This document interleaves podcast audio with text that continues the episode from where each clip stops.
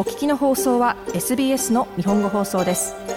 詳しくは SBS 日本語放送のホームページ sbs.com.au スラスジャパニーズへどうぞ。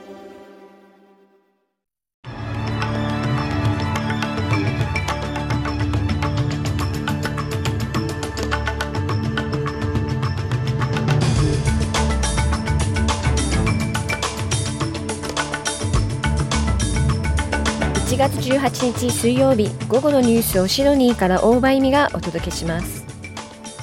ウクライナ兵を支援する新たな訓練プログラムにオーストラリアが参加することが明らかになりました。環境活動家のグレタ・トゥーンベリーさんがドイツの抗議デモで拘束されました。そしてスポーツテニス。オーストラリアのアレックス・デミノーが地元メルボルンのグランドスラムで1回戦を勝ち上がりました。この時間の主なニュースです。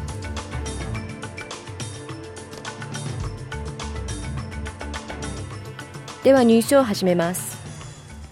ウクライナ軍の訓練を支援するため最大で70人のオーストラリア兵がダーウィンから出発することが分かりました。これはイギリスが主導するプログラムで年内に最大で2万人のウクライナ兵を訓練することを目的としていますがオーストラリア兵が直接ウクライナに入ることはありません。ロシアによるウクライナ侵攻からもうすぐ1年。オーストラリアはウクライナを軍事面で支援する国の一つです。マット・キオ国防人事省は、オーストラリア兵の参加は紛争を終結するために役立つだろうとしています。オーストラリア国防軍の皆さんは我々が持つ最も重要な戦力です。そのため、ウクライナのために戦っている人々を支援することができ、その最も重要な能力、よりよく戦うことを支援できるのです。マット・キオ国防人事省でした。次のニュースです。アンソニー・アルバニージ首相は先住民の議会の声、いわゆるボイス・トゥ・パーラメントの国民投票について、その結果が反対に終わったとしても、憲法改正は実施されないことを有権者に確約しました。国民投票は今年末に実施される予定で、アボリジナル及びトレス海峡諸島民の声を確立するための憲法改正を支持するかという質問が投げかけられる見通しです。アルバニージ首相はシドニーのラジオ局 2GB に対し、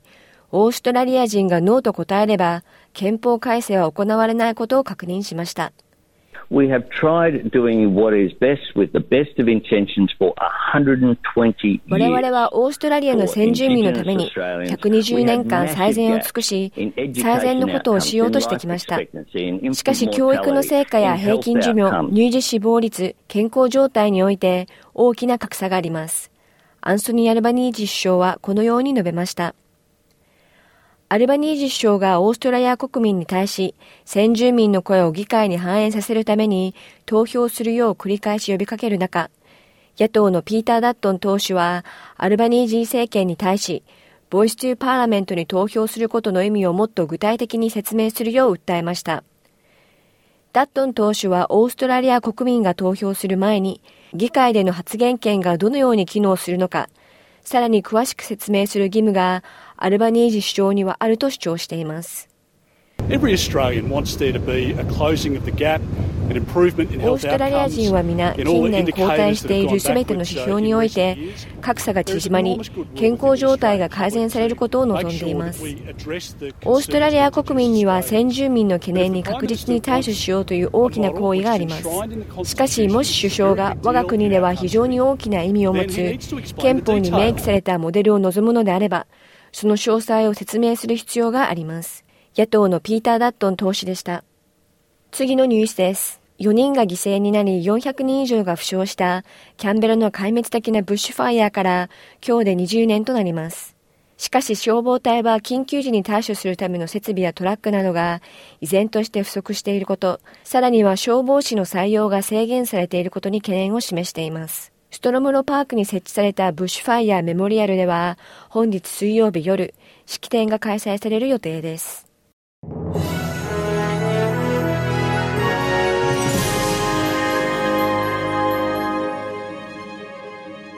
ニュースを続けます。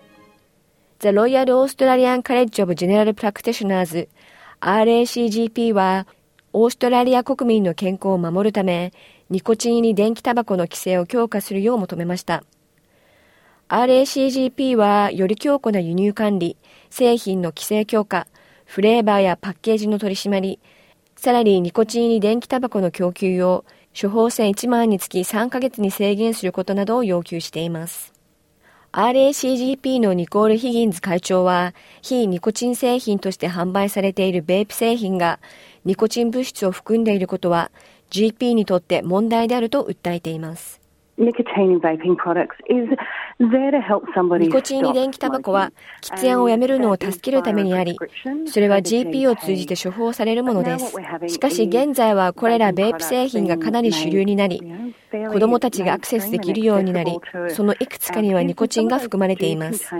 またそれらのパッケージにはしばしば含まれている化学物質について表記されておらず、その非常な危険性についても記していません。ニコール・ヒギンズ会長でした。次のニュースです。スウェーデンの環境活動家のグレタ・トゥーンベリーさんがドイツの抗議デモで一時拘束された後釈放されました。ドイツは近年、ロシアへのエネルギー依存から脱却するために石炭火力発電所を一時的に拡大していますが、環境活動家たちは、これは気候変動対策に逆行するものであり、再生エネルギーに集中するべきであると主張しています。トゥーンベリーさんは炭鉱に飛び込もうとしたため、警察に拘束されました。皆さんがここにいることは希望の印です。これはもっと大きな世界的な気候変動運動、気候や社会的正義、人種的正義のための運動の一部に過ぎません。グレッタ・トゥーンベリーさんはこのように述べました。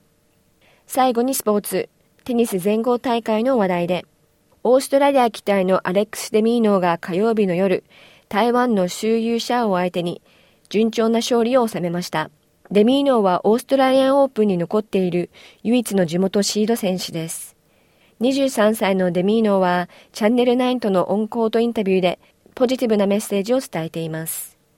I'm just happy to be here in Australia, playing here in front of you guys. There's no better feeling. And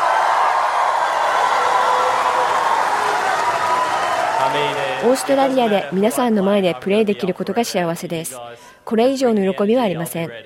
次誰と対戦しようとも頑張ります。皆さんがエネルギーを与えてくれるから準備は万端です。アレックス・デミーノ選手でした。以上1月18日午後のニュースでした。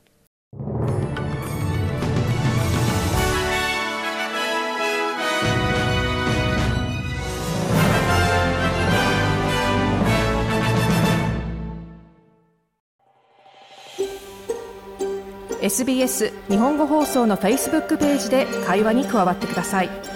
l i いいねを押してご意見ご感想をお寄せください。